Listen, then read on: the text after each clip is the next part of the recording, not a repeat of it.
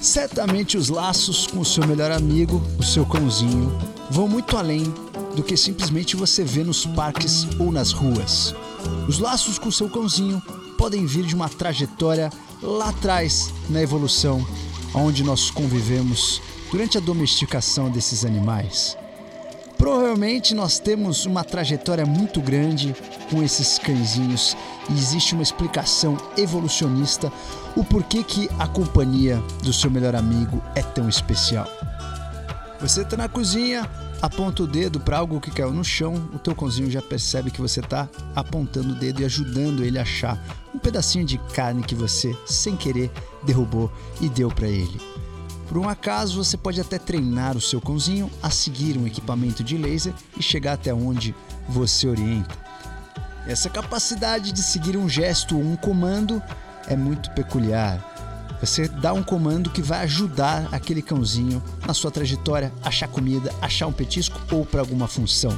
Nem todos os animais têm o que a gente chama de comunicação cooperativa. E é justamente essa capacidade que provavelmente os cães impressionaram na sua evolução. Nem os nossos amigos próximos antecessores chimpanzés têm essa capacidade. O chimpanzé ele pode até desenhar um círculo em volta do seu cãozinho, mas ele não é capaz de entender essa comunicação cooperativa. E para isso, a gente trouxe aqui um artigo para a gente validar essa nossa ideia da evolução dos cães. Antes disso, um leve adendo. Essa semana passada eu falei sobre um experimento em relação às raposas.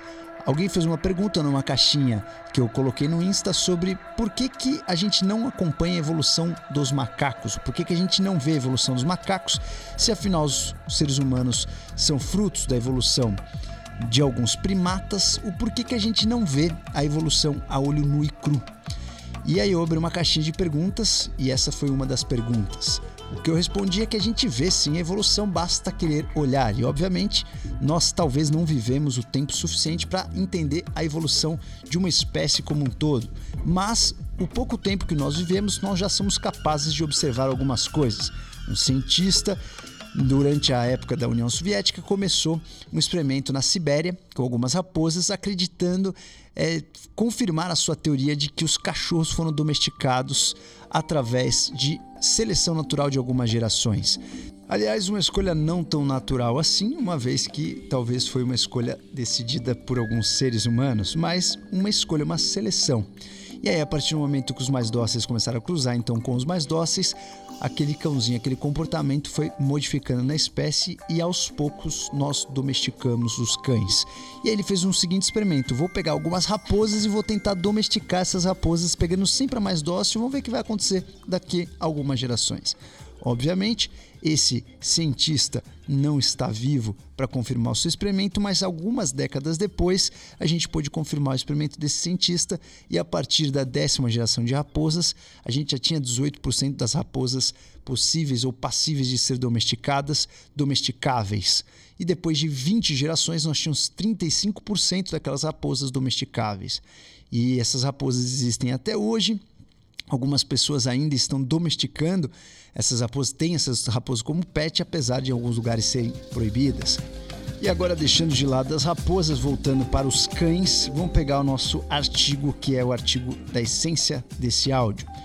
Então, um grupo de cientistas resolveu pegar essa questão da comunicação cooperativa e tentar entender o porquê que os cães podem ter essa comunicação cooperativa? De onde vem isso? Será que eles realmente têm isso? Ou será que eles aprendem isso porque a gente ensina? Será que isso é uma trajetória realmente da evolução inerente dos cãezinhos? Ou será que a gente ensina eles em vida e eles aprendem? E aí eles fizeram um seguinte experimento, um experimento bem interessante, que eles pegaram um grupo de cães e um grupo de lobos. Os filhotes de cães eram filhotes de labrador ou golden, ou mistura de labrador com golden. E os filhotes de lobo, eles tinham que garantir que era lobo mesmo. Então, eles fizeram um teste genético para ver se não era híbrido ou se era um lobo mesmo. E eles tiveram o seguinte cuidado: os filhotes de cães ficaram com as mães. Eles tinham um contato com o ser humano, mas eles foram criados com a mãe. Continuaram ali junto com a cadela que deu a cria.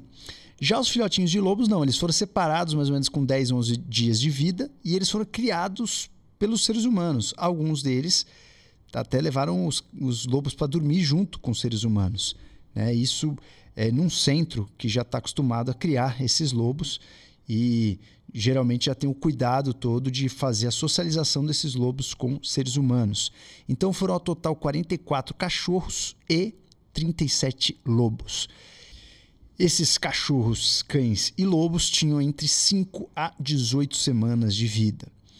E aí, o que, que, será que aconteceu nesse estudo? Eles fizeram várias tarefas para esses grupos, tanto para os cachorros quanto para os lobos, e tentaram tirar algumas conclusões. Eles fizeram tarefas de diversos tipos para entender se o, se o cachorro já trazia isso ou se ele aprendia a ser um cooperativo social com o ser humano.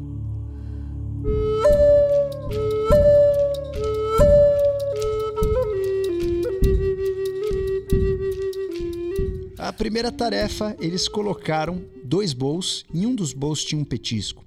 E aí o ser humano apontava três vezes para o bowl que tinha um petisco para ver qual deles entendia o gesto.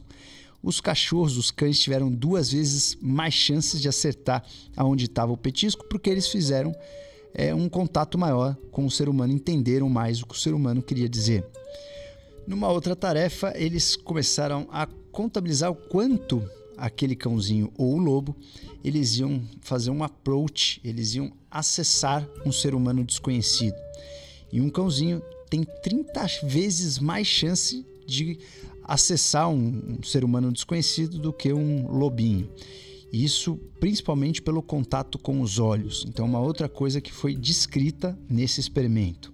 Então, apesar dos dois serem adoráveis, criaturas maravilhosas, o comportamento deles não poderia ser mais diferente. Os lobos em, gerais, em geral são mais tímidos, eles não dão muito approach no ser humano. Para ele chegar no ser humano, dar um approach, dar uma cheiradinha, é, se conectar com os olhos demora muito mais do que um cachorrinho, principalmente um Golden, que é um cachorro com muita conexão com o ser humano. Provavelmente essas habilidades foram herdadas com muitas gerações, né? Foram selecionados cada vez mais os cachorros que tinham conexão com os seres humanos até a gente chegar mais ou menos nesse ponto. Então, é estudo bastante promissor para a gente mostrar realmente a evolução nos olhos aos olhos nu e cruz da nossa humanidade.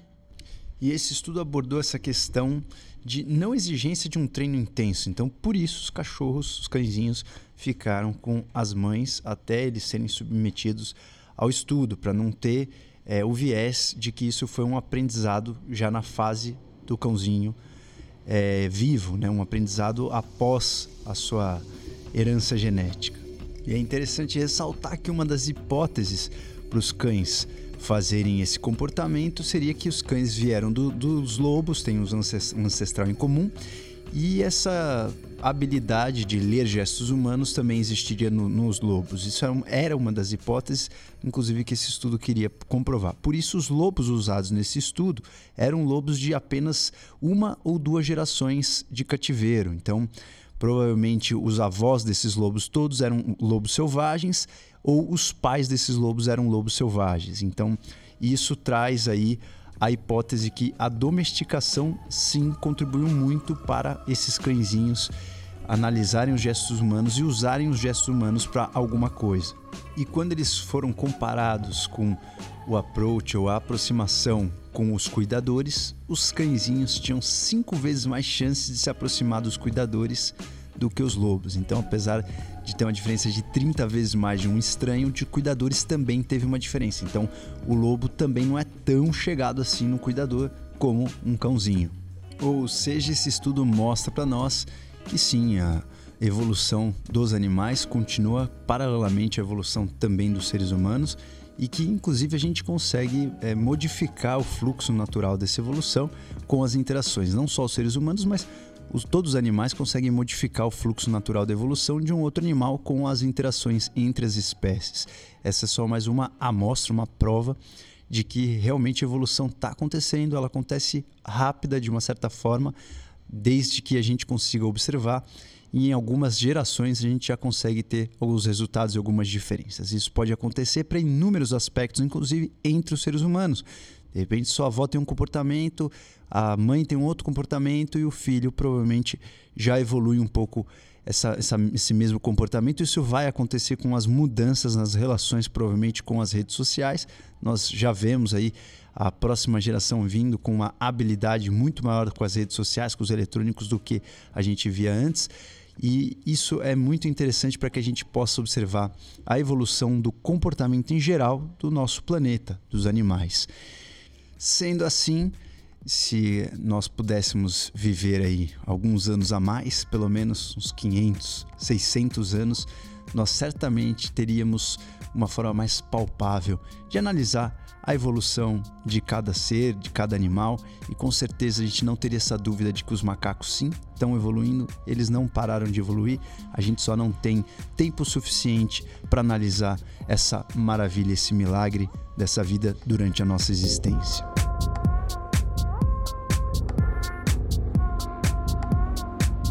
E aí, senhores, a frase reflexiva da semana que fica de algum mestre que passou aqui pela nossa história, pela nossa humanidade, é a frase apoiada numa reflexão que eu tive com o quiz da semana passada. Uma seguidora ficou incomodada que eu falei que os seres humanos vieram dos macacos. E aí eu coloquei um quiz perguntando quantas pessoas estariam incomodadas de ouvir que os seres humanos vieram dos macacos. E mais ou menos 20% das pessoas clicaram que estavam ligeiramente incomodadas. E aí eu fiquei pensando, raciocinando sobre esse incômodo. E, obviamente, não quero julgar nenhum sentimento alheio, não tem como eu ter essa habilidade de me exportar para a mente de uma outra pessoa e entender o incômodo que a outra pessoa sente. Os incômodos sempre devem ser respeitados, assim como as dores que você nunca vai saber de onde ela vem e qual a intensidade dessa dor. Isso acontece nos consultórios, isso acontece em qualquer tipo de doença ou procedimento, isso acontece também com as palavras. Você nunca pode julgar uma dor alheia porque você nunca sabe qual a intensidade e o que desencadeou aquela dor. Mas uma coisa que eu refleti muito foi justamente o porquê que nós nos incomodamos em nos comparar com animais. Os animais, eles têm muitas vantagens em vários aspectos do que os seres humanos. Os cachorros podem sentir cheiros de 10 mil vezes a 100 mil vezes melhor do que os seres humanos. Uma águia pode enxergar 4 a 5 vezes mais longe do que os seres humanos. Um chimpanzé é quase duas vezes mais forte que um ser humano comparando as suas massas. Então, não sei por que nós nos colocamos num padrão de superioridade. E aí, por isso, eu falo a frase do mestre Charles Darwin sobre os animais. Abre aspas. Os animais, os quais tornamos nossos escravos e não gostamos de considerá-los iguais. Charles Darwin, naquela época, a gente não tinha a menor consciência de escravizar os animais. A gente usava realmente os animais para servir o homem. Hoje a gente tem muito mais consciência disso. E o Charles Darwin, depois, no final aí da sua vida, depois de muitas pesquisas, muitas matanças, dissecção animal, ele começou a entender que realmente a gente escravizava os animais e que aqueles animais tinham capacidades muito interessantes e muitas vezes superiores às nossas. Então, por que, que escravizamos os animais para viver como se fosse justamente servir ao homem? E quando nós fazemos isso, obviamente, por nosso peso na consciência, nós jamais gostamos de nos comparar aos animais, fazendo sempre uma superioridade humana. Então fica aí a reflexão. Obviamente, é, eu sempre reflito em relação aos nossos ancestrais. Tenho muito orgulho de ter um código genético bem ancestral. Tenho alguns genes que são genes mais antigos. Quando a gente compara alguns genes, por exemplo, como a polipoproteína do tipo E4, quem tem apolipoproteína E4 tem um, um, um gene de apolipo mais ancestral. Então isso seria uma coisa ruim? Não. Porque está mais próximo dos animais? Não. Para mim eu vejo como uma característica fantástica, tive mais tempo aí de evoluir. Então, quanto mais características primitivas a gente traz, mais interessantes, porque a gente traz as características humanas e as características mais primitivas. Então, ao meu ver, isso seria um elogio. Agora, muitas pessoas ainda consideram os animais inferiores e ainda acham que a comparação com os animais poderia ser alguma coisa pejorativa. Sem julgamentos, mas provocando uma reflexão começando a nossa semana com tudo com o pé direito, uma belíssima semana com muita produtividade para vocês. E agora, obviamente, aos avatares, vamos aos artigos da nossa semana, que essa semana a gente vai falar de muitas coisas interessantes.